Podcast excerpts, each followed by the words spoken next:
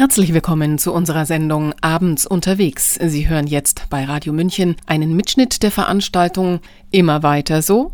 Es geht auch ganz anders.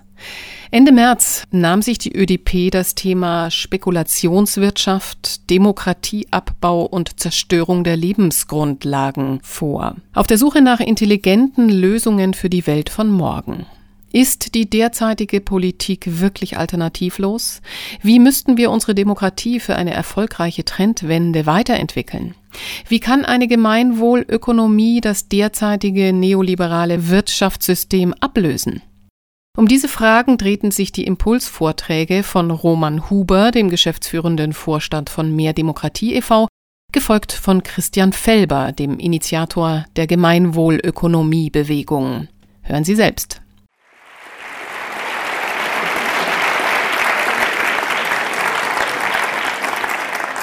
Ja, schönen guten Abend. Ich habe mir in den letzten Wochen mal die Demokratie-Nachrichten angeschaut, was da so über den Ticker lief in der ganzen Welt und sage Ihnen mal so, was da so passiert ist aus meiner Wahrnehmung. Erstmal ist Putin demokratisch wiedergewählt worden, das vierte Mal, ähm, und wird jetzt im Amt sein bis 2024. Da wird aber sicher noch der Präsident Xi Chinas im Amt sein, weil der mittlerweile auf Lebenszeit regieren kann.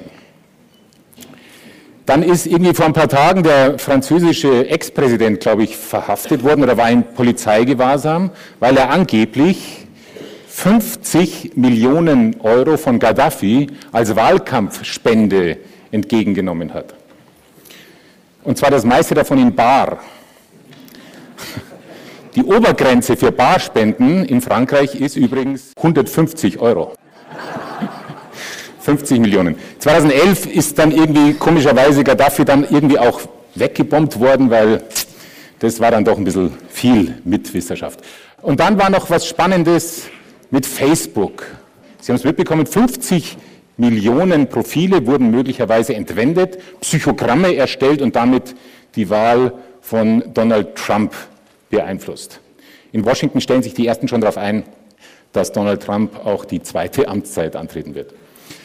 Lass uns mal aber ein bisschen mit Abstand drauf schauen und uns zwei Studien anschauen. Einmal hier von 87 bis 2017 die Grünen, das sind die freien Länder, also die Entwicklung der Demokratien, jahrzehntelang gab es immer mehr Demokratien in der Welt. Die Demokratien waren auf dem Siegeszug, das Ende der Geschichte war in Sicht. Aber jetzt 2007, höchster Punkt und seitdem geht es wieder runter.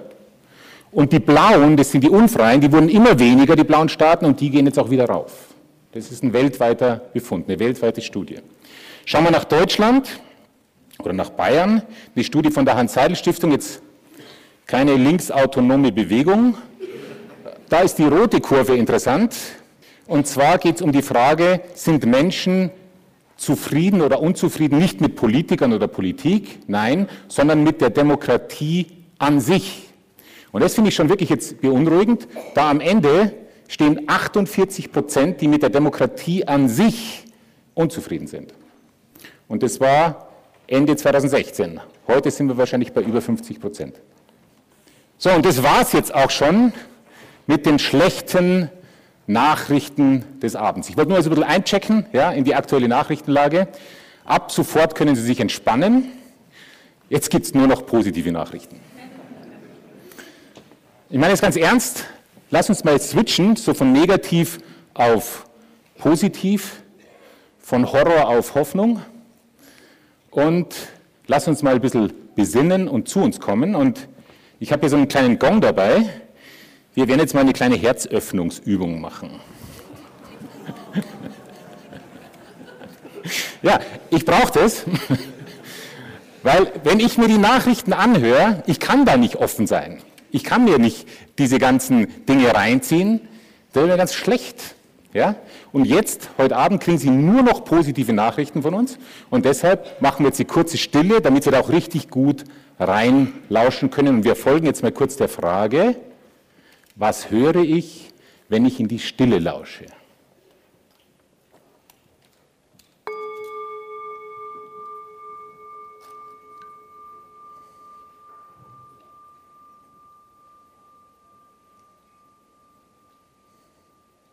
Ich frage mich tatsächlich, warum gibt es immer mehr äußeren und auch inneren Demokratieabbau? Warum verlieren immer mehr Menschen den Glauben an die Demokratie? Und ich denke, das liegt daran, dass Demokratie nicht nur ein Verfahren ist, wo es um Prozesse geht, sondern Demokratie hat auch ein Versprechen. Und das Versprechen lautet, ein besseres Leben für alle. Und das Versprechen lautet auch mehr Gerechtigkeit. Und das ist, glaube ich, mit ein Grund, warum bei 2007 diese Delle drin war. Das war die Finanzkrise. Und spätestens da ist vielen Menschen durchgesickert, dass dieses Versprechen tiefe Risse bekommen hat. Die Idee der Demokratie ist und die Vereinbarung, dass wenn der Prozess fair ist, alle Informationen verfügbar sind, genügend Zeit da ist, dann akzeptieren wir das Ergebnis, auch wenn wir in der Minderheit sind. Hinter bestimmte gesellschaftliche Errungenschaften wollen wir nicht wieder zurückfallen, deswegen schützen wir das Grundgesetz, die Grundrechte und die Rechte von Minderheiten. Und es geht jetzt nicht nur darum, heute Abend, wie wir faire Ergebnisse erzeugen, sondern auch bessere Ergebnisse, eine tiefere Demokratiequalität, sodass tatsächlich das Versprechen, ein besseres Leben für alle wieder eingelöst werden kann. Die Frage ist jetzt nur, wer ist alle? Sind es jetzt wir? Ist es Deutschland?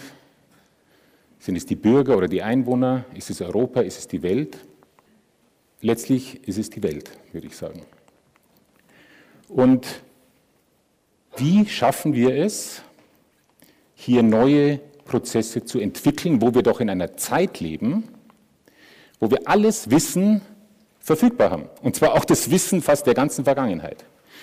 Wieso agieren wir als Gesellschaften so viel dümmer, als wir wirklich sind? Es liegt nicht nur an festgefahrenen Machtstrukturen, sondern auch daran, dass die Probleme immer komplexer werden. Klima, Erosion der Böden, Analphabetismus, die Energiefrage, Landwirtschaft etc. Das sind komplexere Probleme, die ein Einzelner nicht mehr lösen kann. Das heißt, wir brauchen für komplexe kollektive Probleme auch komplexe kollektive Antworten. Das heißt, wir müssen es irgendwie schaffen, kollektive Intelligenz zu entwickeln. Und die Idee der kollektiven Intelligenz ist, dass wir alle im Raum mit Sicherheit klüger sind als der klügste Einzelne von uns. Das Problem dabei ist, dass wir auch, wir alle hier im Raum, wenn wir es blöd anstellen, dümmer sein können, jeder Einzelne von uns und auch brutaler. Und jetzt ist die Frage, wie gestalten wir uns, dass wir nicht zum Mob degenerieren, sondern uns aufschwingen zu einem gesellschaftlichen Update. Das ist für mich eine der zentralen Fragen, wie wir ins Morgen kommen. Jetzt gibt es solche Prozesse schon in der Wirtschaft. Unix ist vor allem von euch äh, ein Begriff, wo ganz komplexe Probleme von weltweit verstreuten Entwicklern sehr intelligent gelöst werden. Und wie können wir jetzt solche Prozesse auch auf die Politik übertragen? Wir würden ja denken, dass sowas eigentlich im Parlament äh, stattfinden sollte, also die Weisheit, die kollektive Weisheit. Und das bekommen wir aber nicht so mit weil da ja in der Regel so kommuniziert wird, dass man sich denkt, wie kann man alle Kommunikationsregeln, die es gibt, auf einmal brechen. Aber die gehen natürlich nicht immer so miteinander um, denn im Parlament wird unterschieden zwischen der Darstellungskommunikation, also das ist ernst, ja, Darstellungskommunikation im Plenum und die Arbeitskommunikation. Die gehen natürlich im Miteinander in den Ausschüssen alle höflich und respektvoll miteinander um. Nur hören wir das nie. Aber manchmal kriegen wir es eben doch mit, wenn der Fraktionszwang aufgehoben wird, wenn frei abgestimmt werden kann, zum Beispiel über Präimplantationsdiagnostik, also wenn es um, ähm, was ist jetzt das gleich wieder, Zellen, nee, eine Eizelle wird eingepflanzt, oder? So eine Fremdgeschichte, äh, ja? Und davor werden die Zellen untersucht, ob die gesund sind. Das ist Präimplantationsdiagnostik, glaube ich, oder? Und, und darüber die Diskussion, die sollten Sie sich mal anhören. Super, so wie man sich wünscht. Klug, differenziert, wertebasiert, alles dabei. Und nur weil eine kleine, ein kleines Schräubchen, ein kleiner Punkt im Setting verändert wurde. Und jetzt ist die Frage, lasst uns doch Schräubchen finden, wie wir solche kollektiv intelligenten Prozesse ermöglichen können. Und ich sage euch jetzt drei Beispiele. Das erste ist natürlich die wichtigste gesellschaftliche Gestaltungskraft, nämlich Volksentscheide. Das wundert euch jetzt nicht, oder? Volksentscheide sind, und ich meine, wir sind ja bei der ÖDP, ja, also es gibt wahrscheinlich keine Gruppierung in Bayern, die so gut weiß, wie man intelligente Gestaltungsprozesse macht wie die ÖDP. Zuletzt das Bürgerbegehren hier in München. Kann ich nur sagen, wunderbar, vielen Dank. Und ich glaube, wir können der ÖDP an der Stelle mal für dieses Bürgerbegehren eine gute Hand geben und einen großen Applaus.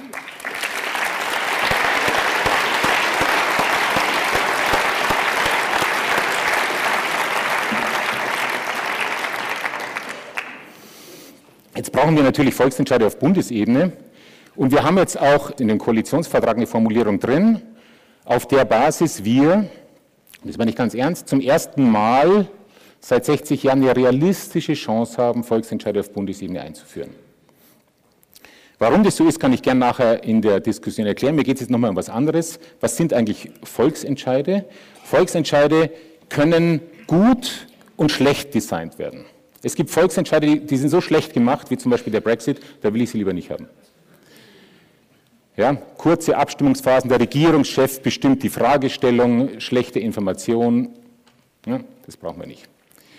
Volksentscheide müssen genauso intelligent designt werden wie alle anderen Gruppenprozesse. Dann kann so ein Volksentscheid ein strukturierter gesellschaftlicher Prozess werden zum, zur Herstellung von kollektivem Bewusstsein. Also das heißt, es ist ein gemeinsamer Lernprozess, ein gemeinsamer gesellschaftlicher Lernprozess. Und es kommt nicht so sehr darauf an, was am Ende rauskommt, sondern wie gut und wie viel Lernen bei allen stattfindet.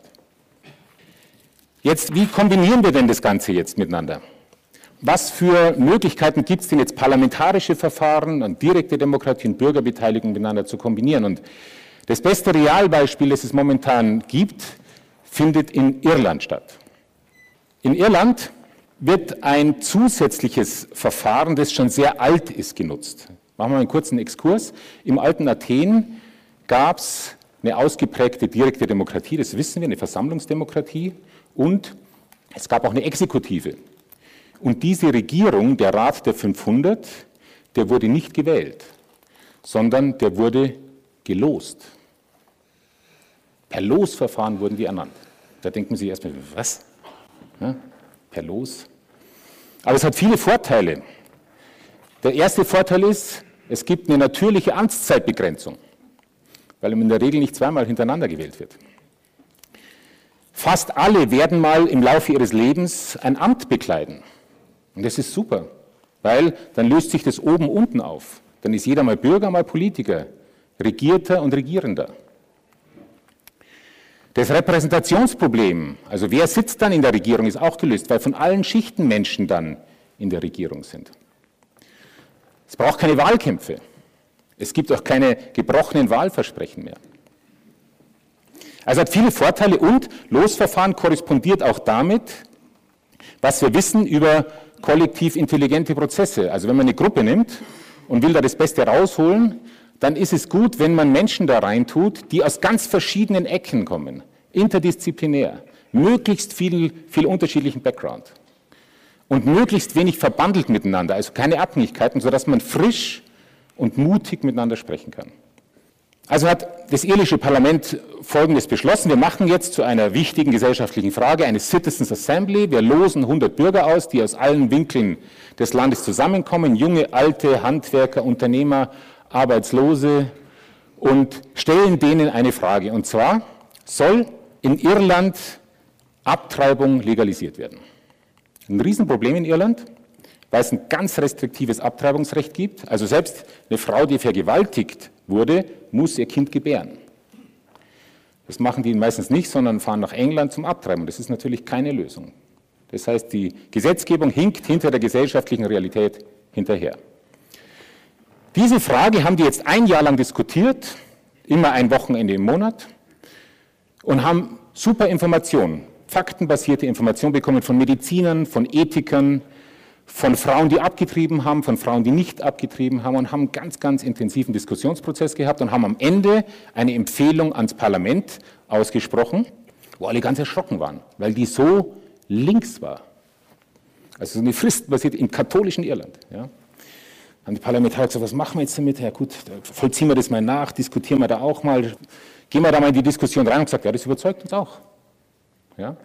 Und über diese Frage gibt es jetzt in Irland ein Referendum, ein Volksentscheid. Das ist die ideale Kombination. Bürgerbeteiligung, parlamentarische Befassung und dann ein Volksentscheid. Der Volksentscheid findet im April statt und alle sind super gespannt, ich auch, was dabei rauskommt. Es gab schon mal so einen Prozess in Irland, nämlich 2015 über die Abstimmung der Homo-Ehe. Wurde mit 62 Prozent Mehrheit bei einer Beteiligung von 65 Prozent angenommen. Also die haben schon gute Erfahrungen damit gemacht. Wir sehen also, wir können, wenn wir die Intelligenz, die wir miteinander haben, nutzen, zu ganz neuen und ganz guten Entscheidungen kommen. Und ich glaube, wir brauchen auch keine Angst vor kollektiver Intelligenz haben, weil wir potenziell sieben Milliarden Bewusstseinsprozessoren haben, die wir alle in einem unendlichen Prozess aneinander schalten können. Das heißt, die Menschheit selber ist eigentlich ein gigantischer Supercomputer. Ich glaube tatsächlich, dass wir in der Lage sind, wenn wir es schaffen, kollektiv intelligent zu handeln, alle Probleme auch anzugehen. Also das Innovationspotenzial, das in uns allen liegt, ist riesengroß. Wir wollen in Deutschland auch so einen Prozess machen. Und zwar wollen wir uns dieser Frage stellen, warum haben immer mehr Menschen Misstrauen ins System? Diese Fragestellung wollen wir mit so einem vierstufigen Beteiligungsprozess angehen. Also erstmal schauen, worum geht es denn eigentlich, dann per Losverfahren die eigentliche Bearbeitung, dann ein Tag, wo das Ganze dem Parlament übergeben wird. Das Parlament weiß jetzt noch nichts davon, aber das müssen wir noch irgendwie lösen. Und dann die Umsetzungsphase. Wir hatten momentan keine Ansprechpartner im Parlament, weil die alle irgendwie beschäftigt waren mit Sondierungen und Koalitionen. Deshalb haben wir mit dem zweiten Gesetzgeber gesprochen, mit dem Bundesrat, mit drei, vier Ministerpräsidenten, die das gut finden, die da dabei wären. Wir haben mit Steinmeier gesprochen, also mit dem Bundespräsidenten persönlich, der findet es auch gut. Ob er jetzt die Schirmherrschaft übernimmt, muss man ein bisschen schauen. Jedenfalls wollen wir die öffentliche Hand als Co-Auftraggeber gewinnen, um diesen Prozess zu starten. Das soll im Herbst losgehen, im 2019 soll dieser Prozess laufen. Der wird sicher medial stark und breit begleitet werden. Wir haben jetzt schon mit FAZ und Spiegel und so weiter gesprochen, die sind ganz hellhörig und wollen damit auch zeigen, wie in Deutschland nicht nur die Frage beantwortet kann, auf die eigentlich momentan keiner eine Antwort weiß, warum sind denn alle so skeptisch, sondern wir wollen auch zeigen, wie so ein Prozess geht. Ja? Also einen richtig coolen Pilot wollen wir da machen. Ja, ist gut, gell?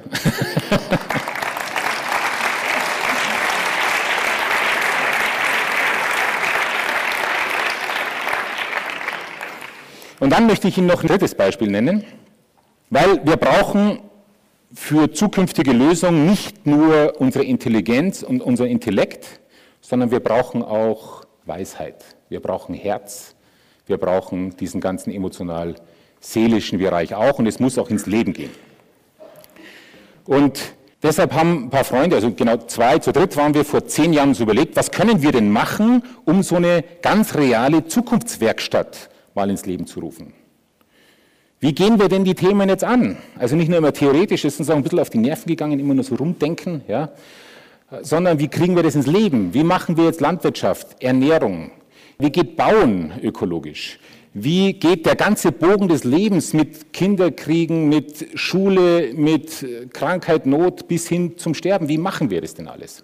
Und haben uns überlegt, wir gründen ein Projekt, so ein Gemeinschaftsprojekt und probieren das einfach mal aus. Also Zielgröße war 150 bis 200 Menschen, damit wir auch richtig in die Gesellschaft wirken können. Und haben dann so um München rum ein Grundstück gesucht. Das war, hat ein bisschen länger gedauert. Wir sind dann etwas weiter weggegangen. Wir sind mittlerweile dann so im Landkreis Schwäbisch Hall gelandet. gerade über der bayerischen Grenze. Ja.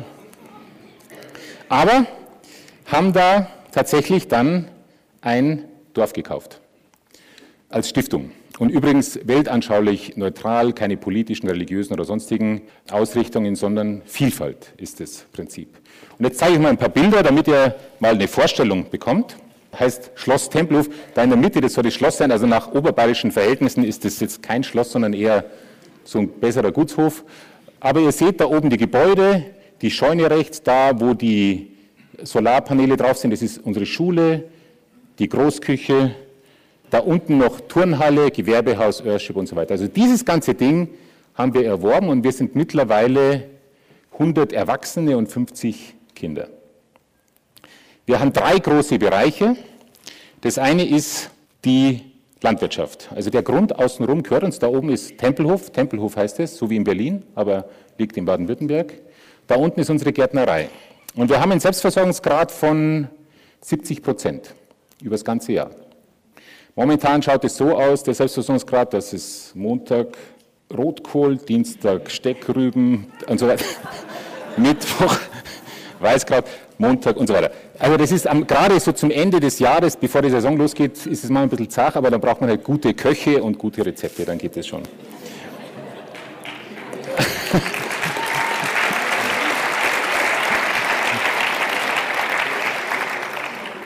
Und wir wollen die Landwirtschaft so betreiben, dass sie nicht nur nachhaltig ist, sondern aufbauend ist. Wir haben dort ein Humusprojekt laufen, das auf fünf Jahre ausgerichtet ist. Wir wollen also die Frage untersuchen, wie Humus nicht nur erhalten werden kann, also die Schicht, die uns alle ernährt, sondern wie Humus auch wieder aufgebaut werden kann. Die Ökologen unter Ihnen wissen, wie entscheidend das ist.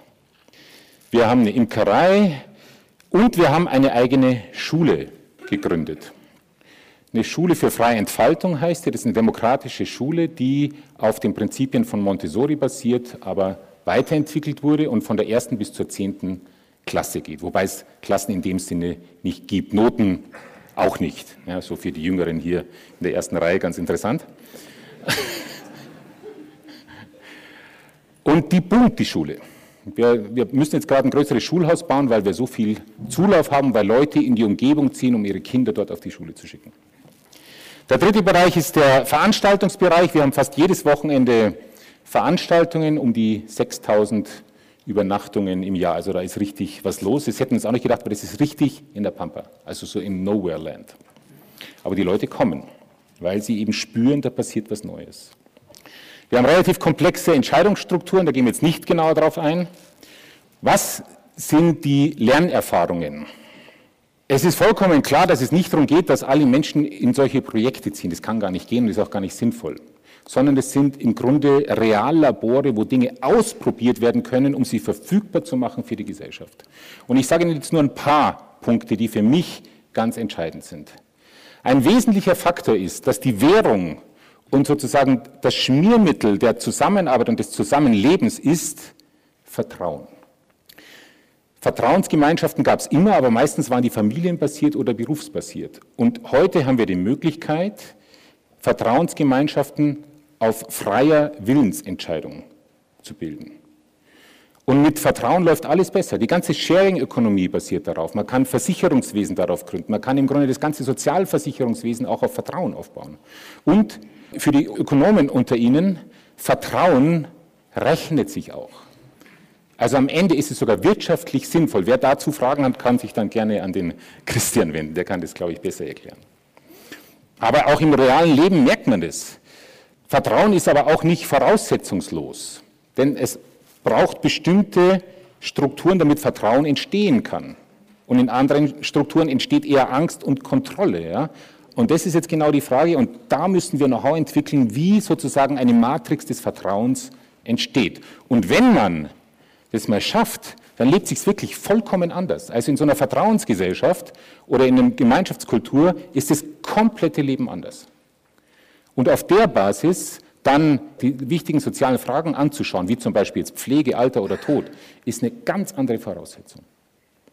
Was aber auch klar ist in Gemeinschaft, wir können im Außen nicht wirklich was verändern, wenn wir nicht auch unser Inneres verändern oder auch bereit sind, an uns zu arbeiten. Und deswegen ist eine der wichtigsten Regeln, die wir haben, und damit komme ich dann auch zum Ende, Der wichtigste Punkt in Gemeinschaft ist die Fähigkeit zur Selbstreflexion. Es könnte auch sein, zwar unwahrscheinlich, aber es könnte sein, dass ich nicht recht habe. Ja, wir sind jetzt im ganz Großen gestartet und im Kleinen gelandet, nämlich in unserem Innenraum. Und für mich ist das auch ganz entscheidend. Wir müssen im Großen agieren, aber auch im Kleinen. Wir müssen im Innen agieren und im Außen. Und genau in diesem Zusammenschluss entsteht das Neue. Lasst uns gemeinsam große Räume schaffen, wo wir mit all unserem Wissen und all unserer Liebe neue zukünftige Lösungen erfinden können. Vielen Dank. Wir bitten die leichte Übersteuerung im ersten Teil dieses Mitschnitts zu entschuldigen. Immer weiter so, es geht auch ganz anders hieß die Veranstaltung, die die ÖDP im Theater 17 in der Leopoldstraße Ende März organisiert hatte. Sie hörten Roman Huber, geschäftsführender Vorstand von Mehr Demokratie e.V. Und jetzt macht Christian Felber weiter, Initiator der Gemeinwohlökonomiebewegung. Alternativen gibt es ja überall. In der Gesundheit, in der Bildung, in der Landwirtschaft, in der Ernährung und eben in der Ökonomie.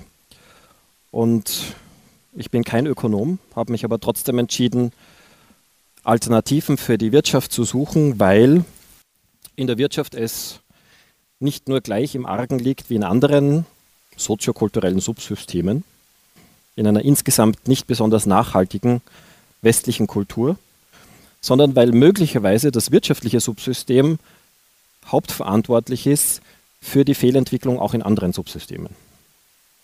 Und jedenfalls wünschen sich besonders in Bezug auf die Wirtschaft besonders viele Menschen eine systemische Änderung. Selbst im Exportweltmeisterland Deutschland. Auch die Bertelsmann Stiftung ist keine Vorfeldorganisation von Attac. Und bemerkenswert ist nicht nur die Fragestellung, brauchen wir eine neue Wirtschaftsordnung, sondern so richtig bemerkenswert ist das Ergebnis.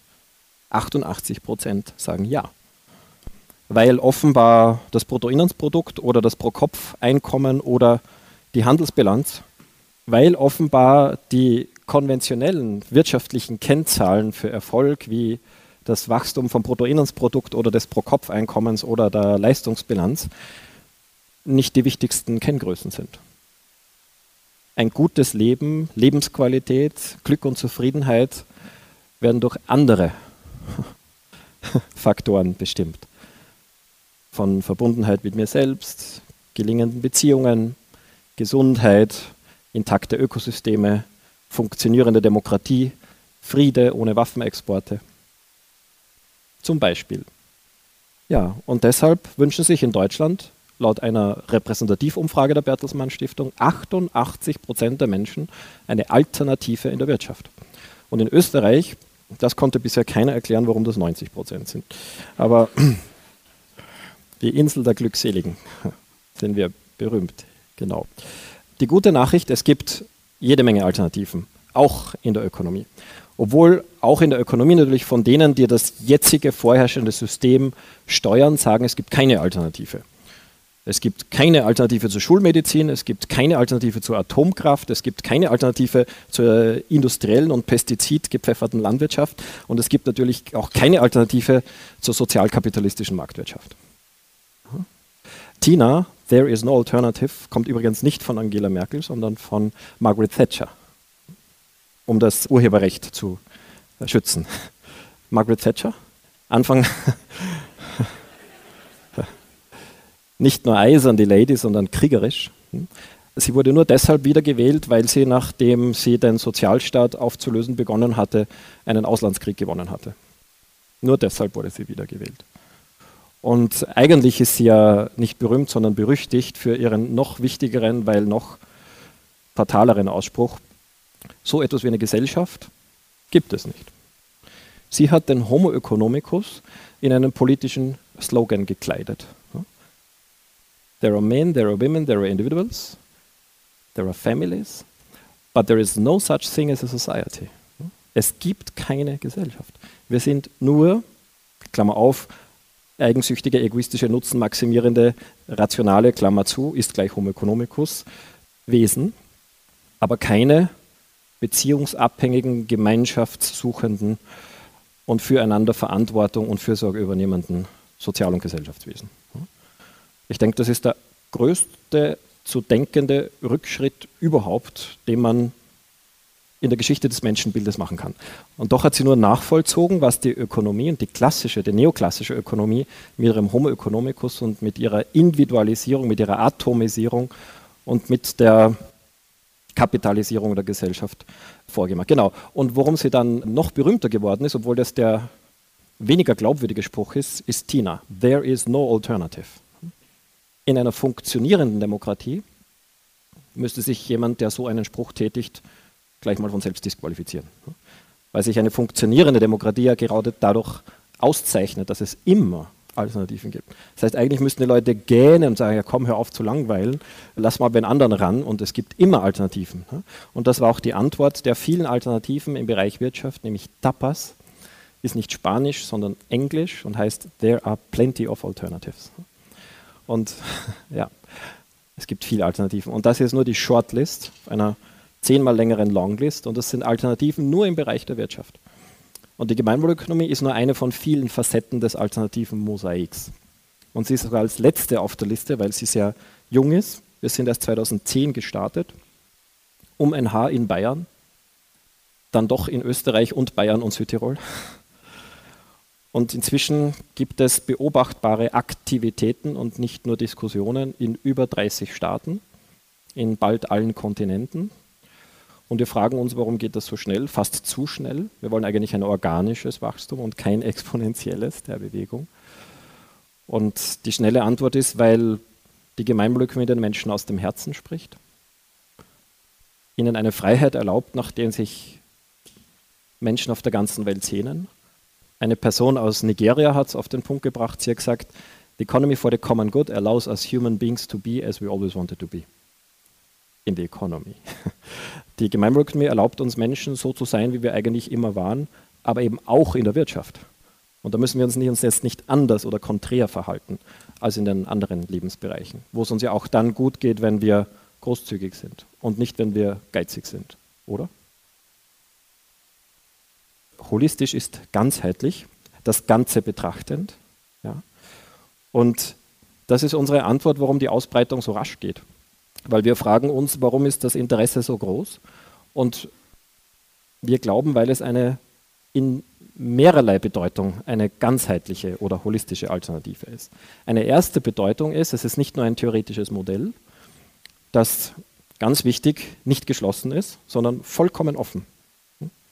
Es kann das bedingungslose Grundeinkommen Teil sein, muss aber nicht. Es können regionale komplementäre Währungen Teil sein, müssen aber nicht.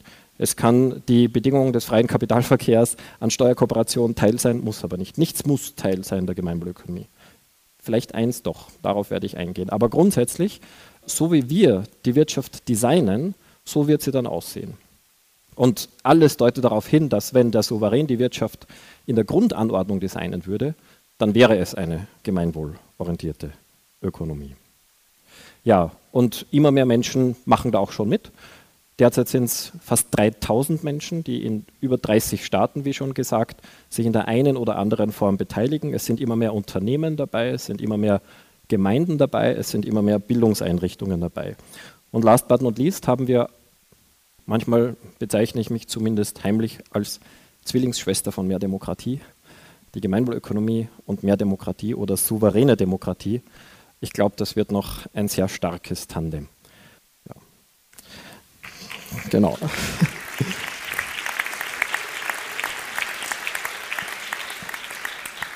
Ich beginne aber mit dem theoretischen Modell. Und auch hier erneut ein ganzheitlicher Zugang, ein holistischer Zugang. Und das heißt, zuerst fragen wir, was ist denn der Platz der Wirtschaft im größeren Ganzen, in seinen Kontexten? Und dann fragen wir nach dem Zweck des Wirtschaftens und nach der Beziehung der Wirtschaft zu den größeren Kontexten. Und wir sagen, die Wirtschaft ist kein Selbstzweck. Deshalb kann die Wirtschaftswissenschaft sich auch nicht auf die Betrachtung wirtschaftlicher Vorgänge beschränken, sondern eine ganzheitliche Wirtschaftswissenschaft muss das Ganze in den Blick nehmen und muss die Beziehung der Wirtschaft zur Demokratie und zu den Werten der menschlichen Gesellschaft, in die sie eingeschrieben ist, und zu dem noch größeren Zusammenhang zur Natur immer mit berücksichtigen. Bei jedem Gedankengang und dann auch bei jeder Kosten- oder Erfolgsrechnung. Und so wird Wirtschaftswissenschaft derzeit nicht angeboten. Das ist der Grund, warum ich es nicht studiert habe. Ich wollte dann Universalwissenschaften studieren, also das ganze Ganze. Das geht in Österreich leider nicht. Es gibt an keiner einzigen österreichischen Universität die Möglichkeit, Universalwissenschaften zu studieren. Das finde ich deshalb so bemerkenswert, weil warum nennen sich diese Institutionen dann Universitäten? Ja. Universität leitet sich ab vom lateinischen Wort Universum. Und Universum setzt sich zusammen aus zwei noch kleineren Begriffen, nämlich Unum und Versum.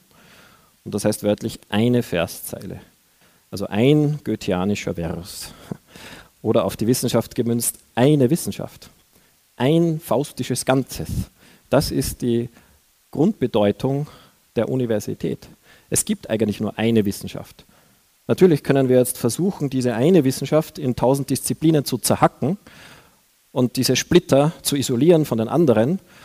Aber wenn Universitäten nur noch diese Splitter und Fragmente anbieten und nicht das große Ganze, dann müssten sie sich ehrlicherweise umbenennen in Multiversitäten, Polyversitäten und eigentlich schon in Perversitäten, weil ich bin Sprachwissenschaftler geworden, nachdem man äh, pervertere heißt im Lateinischen einfach verkehren oder von den Füßen auf den Kopf stellen. Die stimmige logische Ordnung umkehren. Dankeschön. Genau. Und natürlich träume ich seit dieser Einsicht von einer ersten echten Universität. Und die könnte vielleicht eines Tages so aussehen, dass im ersten Abschnitt alle Studierenden das Gleiche lernen und auch erfahren, nämlich die Zusammenhänge aller Disziplinen, die Gemeinsamkeiten, die Muster, die Analogien. Im zweiten Abschnitt können wir uns grob spezialisieren, zum Beispiel auf die Wirtschaft im größtmöglichen Verständnis. Und im dritten Abschnitt werden wir dann Bankkauffrau zum Beispiel. Ja. Aber der Vorteil ist, alle, die jemals irgendetwas studiert haben, können Zeit ihres Lebens miteinander im Gespräch bleiben. Und vielleicht noch wichtiger, die Gefahr, dass sich eine Disziplin von ihren Nachbardisziplinen oder ihren Ursprungsdisziplinen, ganz kleiner Hinweis, die Wirtschaftswissenschaft geht zu 100% aus der Philosophie hervor. Adam Smith, der Moralphilosoph, der nie Ökonom war, gilt als Urvater der Nationalökonomie. Just diese aus dem so viel größeren Ganzen, aus der Liebe zur Weisheit entsprungenen Wirtschaftsphilosophia ist die Liebe zur Weisheit. Und die Wirtschaftswissenschaft, die aus der Liebe zur Weisheit entsprungen ist, hat sich heute fast in das radikale Gegenteil der Weisheit entwickelt. Eben durch diese extreme Pauperisierung, intellektuelle und spirituelle Pauper Verarmung der Wirtschaftswissenschaft, indem sie alles andere äh, von, vom Gender-Aspekt über die Machtverhältnisse, von der Demokratie bis zur Ethik und auch die Ökologie ausblendet aus ihrem Kern- und Standardmodell. Deshalb kann man sie als die ärmste wissenschaftliche oder den kleinsten Splitter eigentlich. Und schlimm, dass ausgerechnet der dann einen Nobelpreis beansprucht.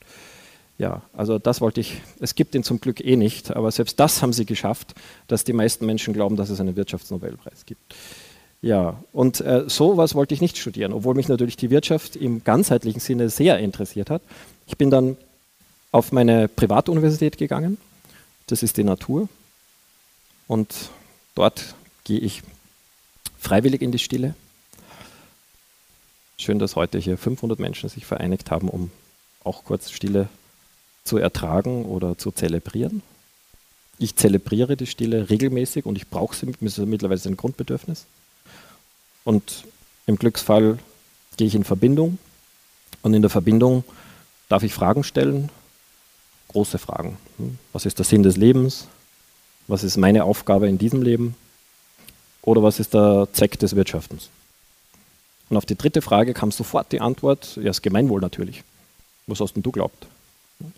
Und dann, ne, was, ähm, also ja, leuchtet ein. Ne? Die Wirtschaft in einem ganzheitlichen Sinne sollte eigentlich das Gemeinwohl mehren, aber ich höre an den wirtschaftsbildenden Schulen, und auch an den wirtschaftswissenschaftlichen Fakultäten sehr häufig, wenn ich die SchülerInnen oder die Studierenden frage, worum geht es in der Wirtschaft, was ist das Ziel des Wirtschaftens, höre ich sehr oft Geld, Gewinn, Gewinn, Geld, Geld, Gewinn, Gewinn, Geld, Profit. Dann frage ich, ähm, wer sagt das? Ja, das lernen wir so. Oder wir verstehen das so. Ne? Wirtschaft ist so, genau. Wirtschaft ist so. Ist. Und wie begründen das die, die euch das so beibringen? Warum soll der Erwerb von Geld oder die Mehrung von Kapital, warum soll das das Ziel wirtschaftlicher Aktivitäten sein? Hm. Keine Ahnung. Also es herrscht vollkommene Bewusstlosigkeit darüber, warum der Erwerb von Geld oder die Mehrung von Kapital das Ziel des Wirtschaftens sein soll. Und das ist nicht nur tragisch, das ist geradezu dramatisch, weil es, ja, aber das Problem ist, Aristoteles wird den meisten Wirtschaftsstudierenden nie vorgestellt, weil er ja ein Philosoph war. Aber er hat eine wunderbare, eine unvergessliche und eine brillante Unterscheidung getroffen zwischen zwei unterschiedlichen und sogar entgegengesetzten Formen, Wirtschaft zu denken und zu praktizieren. Also so funktioniert die Wirtschaft, ist ein gewaltiger Rückschritt hinter Aristoteles, weil er gesagt, Wirtschaft, ja, kann man so verstehen und auch tun oder so. Und wahrscheinlich gibt es dann noch 40 andere Möglichkeiten, aber wenigstens gibt es mal zwei entgegengesetzte Formen, Wirtschaft zu verstehen und zu praktizieren. Die erste ist die Ökonomie, daher kommt der Name Ökonomia. Eukos das Haus, Nomos die moralischen, die moralischen Regeln. Also falls Sie mal einen Ökonomen oder Ökonomen gehört haben zu sagen, dass die Wirtschaft eine wertfreie Wissenschaft sei oder gar eine objektive Wissenschaft, im Namen Ökonomie steckt drinnen, dass es eine wertende, eine wertgeladene Nomos sind die moralischen Regeln, nach denen wir das Haus ordnen, um ein Telos, um ein explizites Ziel zu erreichen, nämlich das Wohlergehen aller Haushaltsmitglieder, das Gemeinwohl. Das ist das inhärente Ziel der Ökonomie nach Aristoteles. Und das Geld, sagt er, ist nur ein Mittel. Das hat er ganz oft wiederholt. Nie darf das Geld der Zweck sein, wirtschaftlicher Tätigkeit. Es ist immer nur das Mittel, weil der Zweck ist das Wohl aller. Ludwig Erhard hat das dann auch irgendwann einmal erkannt. Aber wenn jetzt das Mittel zum Zweck würde, wenn man, das Verkehr, wenn man diese Ordnung verkehren würde, dann wäre das eben keine Ökonomie mehr, sagt Aristoteles. Und das ist so scharfsichtig. Es wäre ihr Gegenteil und ihr Gegenteil ist Grammatistiki. Den Begriff kennen Sie vermutlich nicht. Das heißt die Kunst des Gelderwerbs und sich Bereicherns auf Altgriechisch. Heute sagen wir Kapitalismus dazu. Haben Sie schon eine persönliche Definition für Kapitalismus gefunden? Als Sprachwissenschaftler kann ich eine Hilfestellung anbieten nehmen Sie sich in Acht vor jedem Ismus. Obacht, weil das, was vor dem Ismus steht, könnte überhöht sein. Jedenfalls ist das, was vor dem Ismus steht, der höchste Wert in dieser Ordnung. Und im Kapitalismus ist das Kapital der höchste Wert. Heißt nicht, dass die Menschenwürde nichts zählt oder der Klimaschutz, nur es sind untergeordnete Werte. Und das höchste Ziel im Kapitalismus ist die Mehrung des Kapitals. Und das ist pervers, hat Aristoteles gesagt.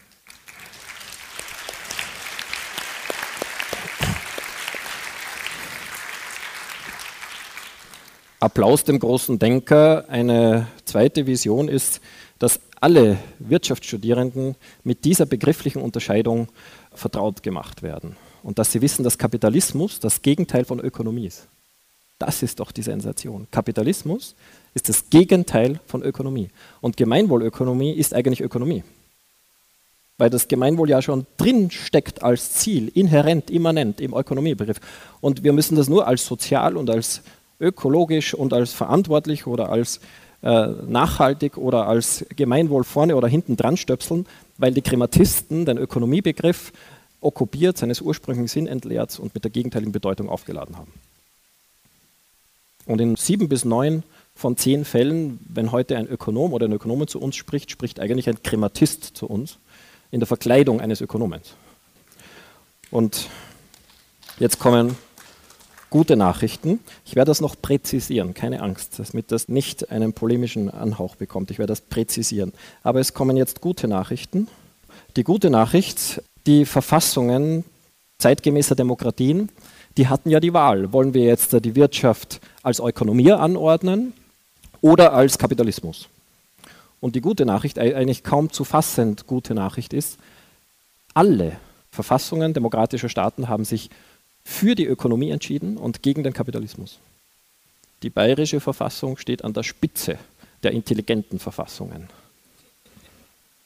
Darum hätte eigentlich die Gemeinwohlökonomie fast naturgemäß in Bayern entstehen müssen. War aber ex equo mit Österreich. Genau. Und das Tolle ist, bayerische Verfassung begründet eine Regel, die keine Ausnahme hat. Es gibt keine einzige Verfassung, die sagt, das Ziel der wirtschaftlichen Tätigkeiten ist die Mehrung des Kapitals. Gibt es nicht. Und warum ist es so wichtig, Klarheit darüber zu haben, was das Ziel ist, das übergeordnete Ziel, das Gemeinwohl, und was das Mittel. Und dass wir das nicht verkehren oder verwechseln. Das ist so wichtig, dass ich das jetzt nochmal grafisch darstelle, damit Sie sich das gut merken können zu Hause. Also,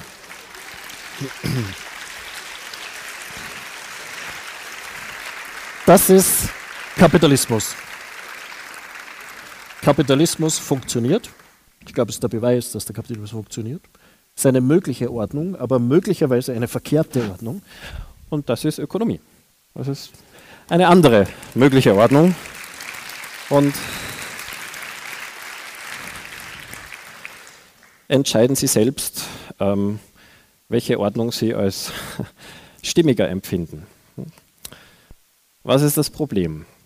Obwohl die Geistesgeschichte sich ganz klar für die Ökonomie und gegen den Kapitalismus ausgesprochen hat, obwohl sich die Verfassungen ganz klar für die Ökonomie und gegen den Kapitalismus aussprechen, praktizieren wir Kapitalismus. Wie kann man das überprüfen? Ja, Ideologie. Ne?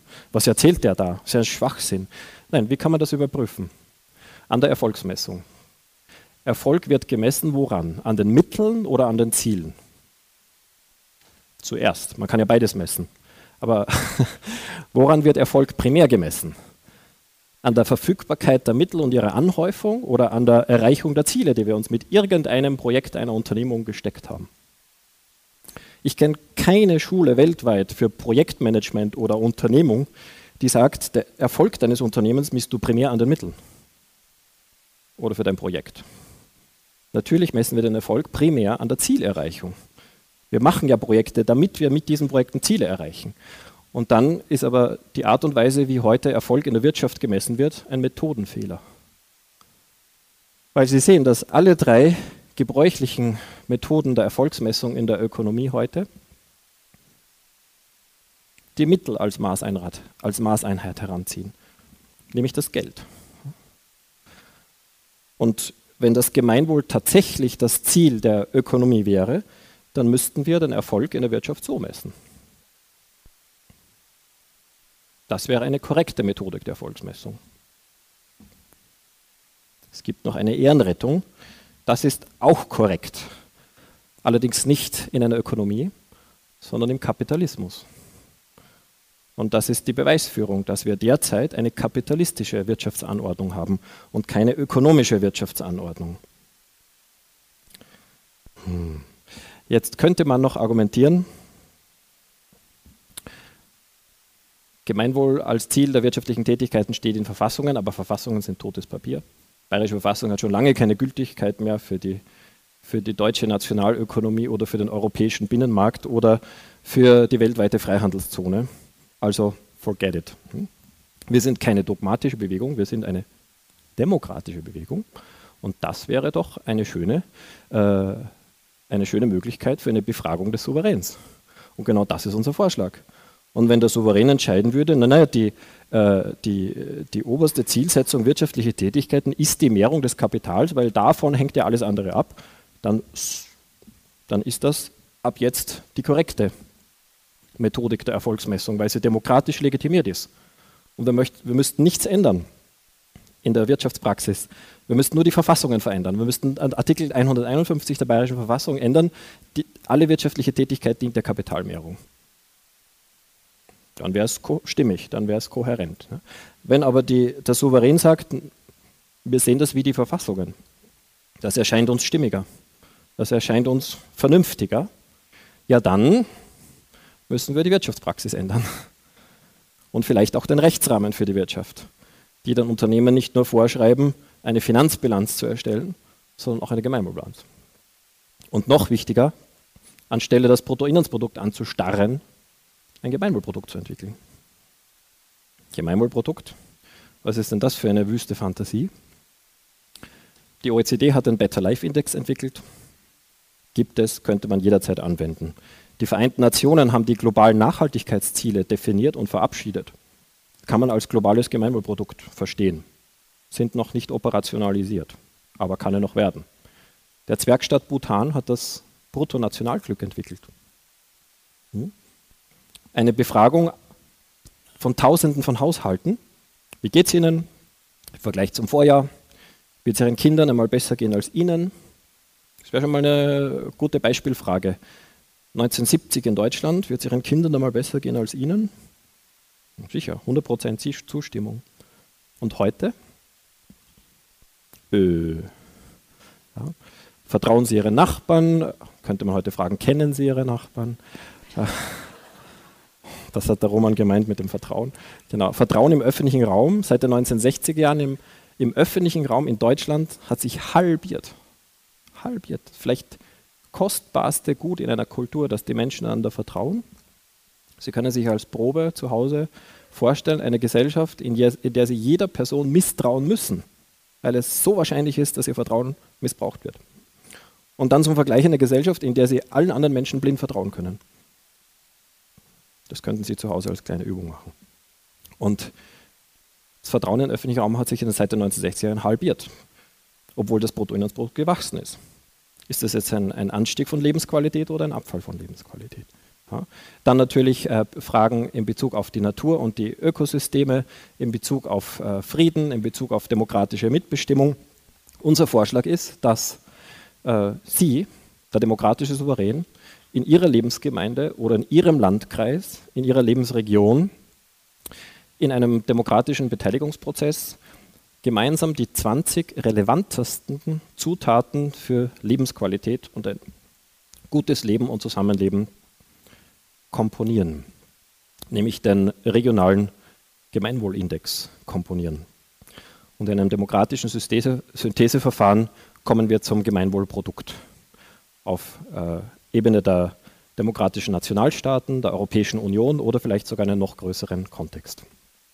Ausgezeichnete Nachricht, der erste Landkreis in Deutschland hat beschlossen, einen regionalen Gemeinwohlindex demokratisch zu komponieren.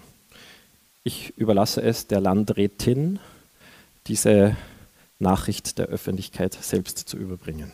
Darum nenne ich den noch nicht.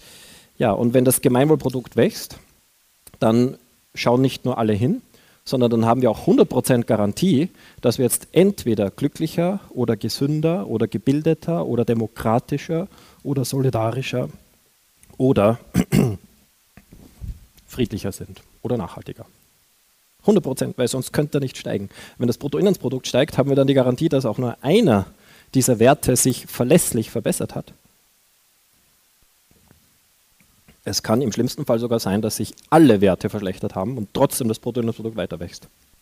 Und dann fragt man die Ökonomen, wenn euch die Effizienz so wichtig ist, wie erklärt sie euch, dass ihr Erfolg nicht direkt an der Zielerreichung messt, sondern über den Umweg eines monetären finanziellen Aggregats, das in keinem verlässlichen Zusammenhang zur Zielerreichung, zu den Zielen steht?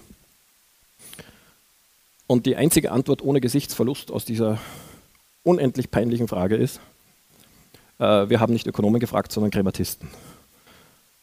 Und aus deren Sicht ist das korrekt. Ne? Wenn das Geld das oberste Ziel wirtschaftlicher Aktivitäten ist, dann ist der, der, der höchste Erfolg einer Volkswirtschaft das maximale Summenaggregat aus, aus, aus Finanztransaktionen. Ja. Und der zweite verlässliche Zusammenhang, den die Gemeinwohlökonomie vorschlägt herzustellen, ist der zwischen individuellem Erfolg und kollektivem Erfolg eines Unternehmens und der gesamten Gesellschaft. Das war bereits ein Traum von Adam Smith. Er hat gedacht, es genügt, private Unternehmen, Free Enterprise und eine Marktwirtschaft zu etablieren. Und die verhalten sich dann so, dass am Ende des Abends automatisch das größtmögliche Gemeinwohl generiert werde. Wird heute in die Kategorie Mythos, Fiktion oder Wunschtraum eingereiht. Aber man darf einem Wissenschaftler nicht vorwerfen, dass er auch von Hoffnung getrieben war. Er hat seine Hoffnung sogar einmal benannt. Einmal hat er in die Mitte einen Gemeinwohlbeauftragten gesetzt, das war die unsichtbare Hand. Nur da er es verabsäumt hat, die unsichtbare Hand zu beschreiben, konnte die Ärmste nie wirksam werden. Und deshalb passiert es heute, dass sowohl die Möglichkeit besteht, dass erfolgreiche Unternehmen mit einem höheren Finanzgewinn die Gesellschaft ärmer machen, indem sie Arbeitsplätze abbauen, den Arbeitsdruck erhöhen, Frauen diskriminieren, die Umwelt zerstören und die Demokratie untergraben, als auch, dass sie tatsächlich zum Wealth of the Nation beitragen. Das ist auch möglich, selbstverständlich. Und in vielen Fällen ist es so. Aber aus der Spieltheorie wissen wir, wenn wir das Foulplay und das Fairplay gleichermaßen zulassen, dann gewinnen tendenziell die Foulplayer. Und die Gemeinwohlökonomie würde das Ganze so regeln, dass nur Unternehmen, die die Gesellschaft tatsächlich reicher machen, in den Kategorien der Gesellschaft, auch langfristig selbst überlebensfähig sind. Und würden sie zur Poverty of the Nation beitragen, würden sie selbst in den Konkurs gehen. Das heißt, wir brauchen aber eine sichtbare Hand, um diesen Zusammenhang verlässlich herzustellen. Und das ist die Gemeinwohlbilanz. Der Traum von Adam Smith könnte durch eine verpflichtende Gemeinwohlbilanz Wirklichkeit werden, die in den Kategorien der Gesellschaft das misst, was am meisten zählt für die Gesellschaft. Auf der grünen Achse sehen Sie Grundwerte von der Menschenwürde bis zur Mitentscheidung. Sind die neu? Genauso wenig wie das Gemeinwohl. Wir haben sie aus den Verfassungen demokratischer Staaten abgeschrieben. Und die einzige Innovation von uns besteht darin, vorzuschlagen, dass wir sie wirklich ernst nehmen sollen und in die real existierende Wirtschaftsordnung wirksam einbauen wollen, indem wir Unternehmen das Eigentum, das ohnehin verpflichtet zur Mehrung des Wohls aller, dass dieses Eigentum auch diese Sozialpflicht in einem geregelten Verfahren ausweisen muss. Eine Elfjährige aus Barcelona hat es auf den Punkt gebracht. Sie hat mich angeschrieben, ich habe dich gestern im spanischen Fernsehen gesehen und das, was du uns vorgestellt hast, ist eigentlich genau die Wirtschaft, die wir Kinder von heute uns für die Welt von morgen wünschen. Und ich möchte meinen Beitrag leisten und möchte einen Vortrag über die Gemeinwohlökonomie in meiner Schulklasse machen. Und nur, ob ich dich richtig verstanden habe. Ich habe verstanden, dass die Gemeinwohlbilanz misst, ob ein Produkt oder eine Dienstleistung überhaupt Sinn macht, ob ähm, wie die Umweltauswirkungen von diesem Produkt sind, wie menschenwürdig die Arbeitsbedingungen sind, wie das Einkommen des Unternehmens verteilt wird und wie demokratisch die Entscheidungen getroffen werden. Habe ich dich da richtig verstanden? Ich habe gesagt, ja, genau. Ich habe gesagt, Victoria, darf ich bitte deine Zusammenfassung ab jetzt in meinen öffentlichen Vorträgen verwenden? Genau. Mittlerweile ist sie 15. Ja. Und in Spanien gibt es äh, gibt es die erste Landesregierung, die die Gemeinwohlökonomie in Gesetzen fördert. Genau. Ähm, wichtig ist, dass die Gemeinwohlbilanz messbar ist, dass das Ergebnis unterscheidbar ist, dass es auf allen Produkten sichtbar gemacht werden kann. Das ist ein Fairphone zum Beispiel. Aber äh, müssen alle Produkte, die wir auf dem Markt, dessen, deren Kauf wir auf dem Markt erwägen, sagen die uns heute im, im Regelfall, wer sie produziert hat, wo, unter welchen Arbeitsbedingungen, ob das Unternehmen ein solidarisches oder ein kannibalisches ist, welchen Steuerbeitrag es in welchem Land leistet, ob es Parteien finanziert oder Lobbygruppen im Eigeninteresse auf Kosten des Gemeinwohls. Sind das für Sie interessante Informationen? Die Lehrbücher zur freien Marktwirtschaft sagen, dass eine Marktwirtschaft nur dann effizient oder dass die Marktwirtschaft deshalb effizient ist, Annahme, weil alle Informationen allen zur Verfügung stehen. Frei und niederschwellig.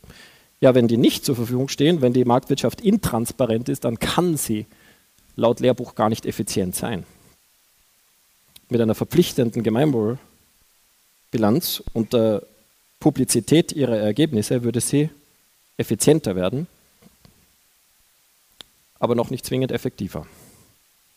Weil effizient heißt ja, dass wir auch doppelt so schnell in die falsche Richtung fahren können.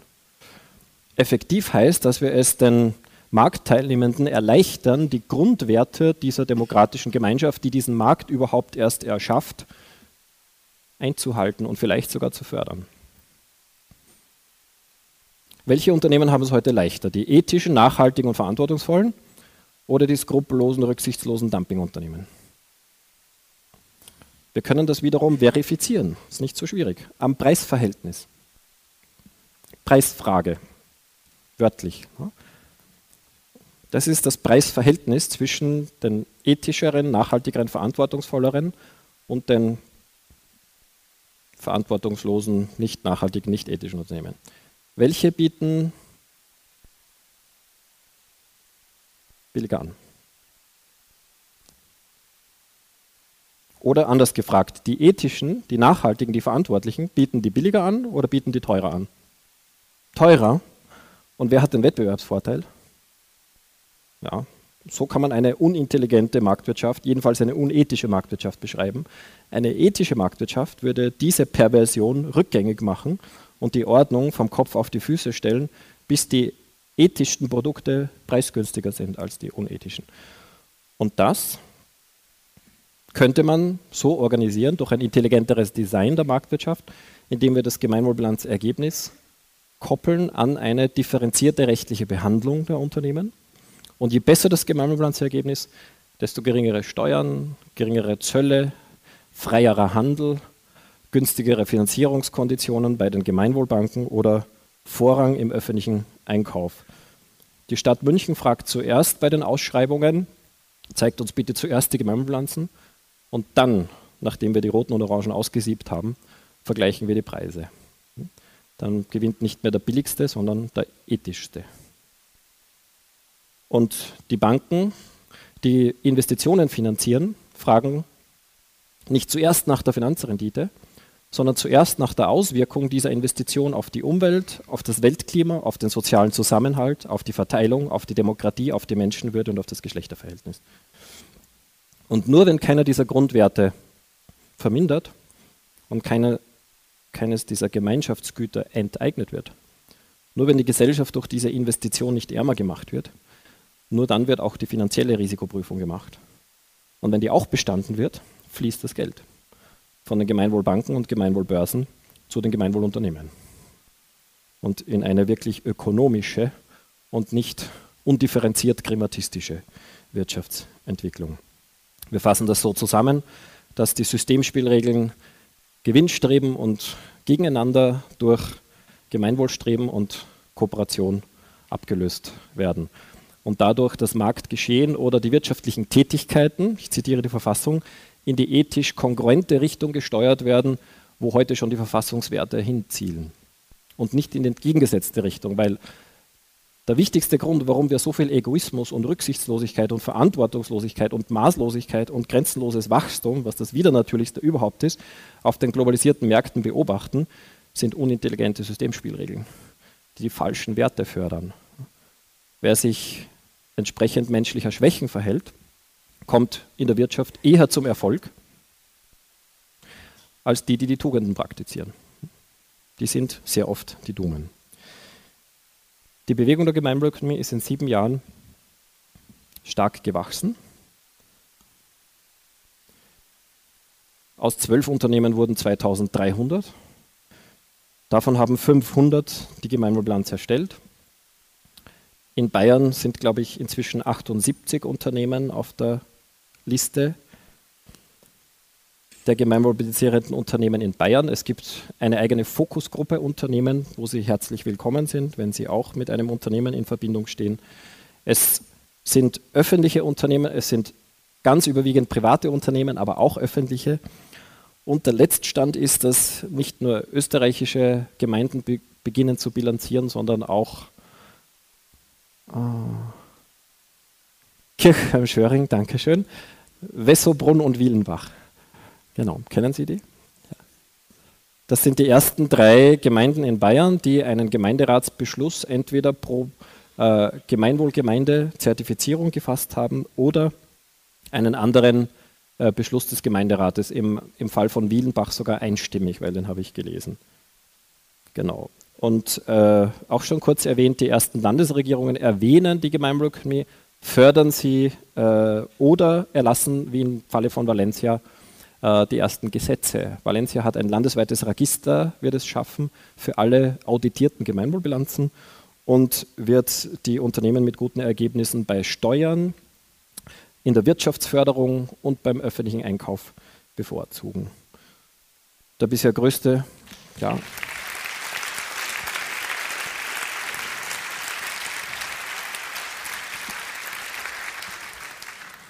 Kann Bayern auch, oder?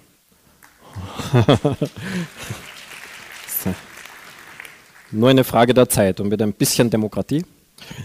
Genau.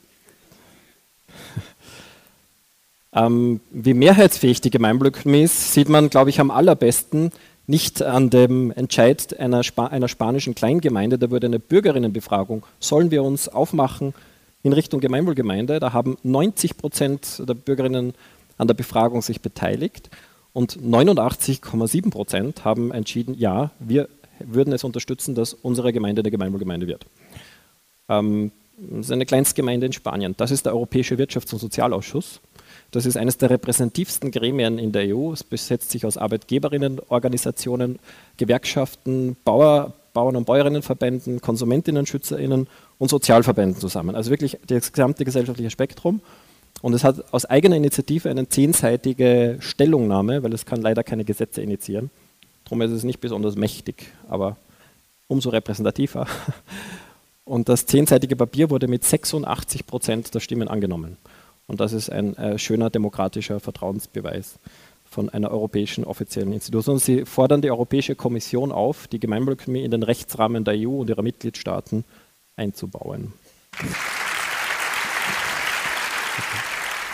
Sie hörten einen Mitschnitt der Impulsvorträge der Veranstaltung Immer weiter so es geht auch ganz anders. Mit Roman Huber, dem geschäftsführenden Vorstand von Mehr Demokratie e.V., gefolgt von Christian Felber, dem Initiator der Gemeinwohlökonomiebewegung.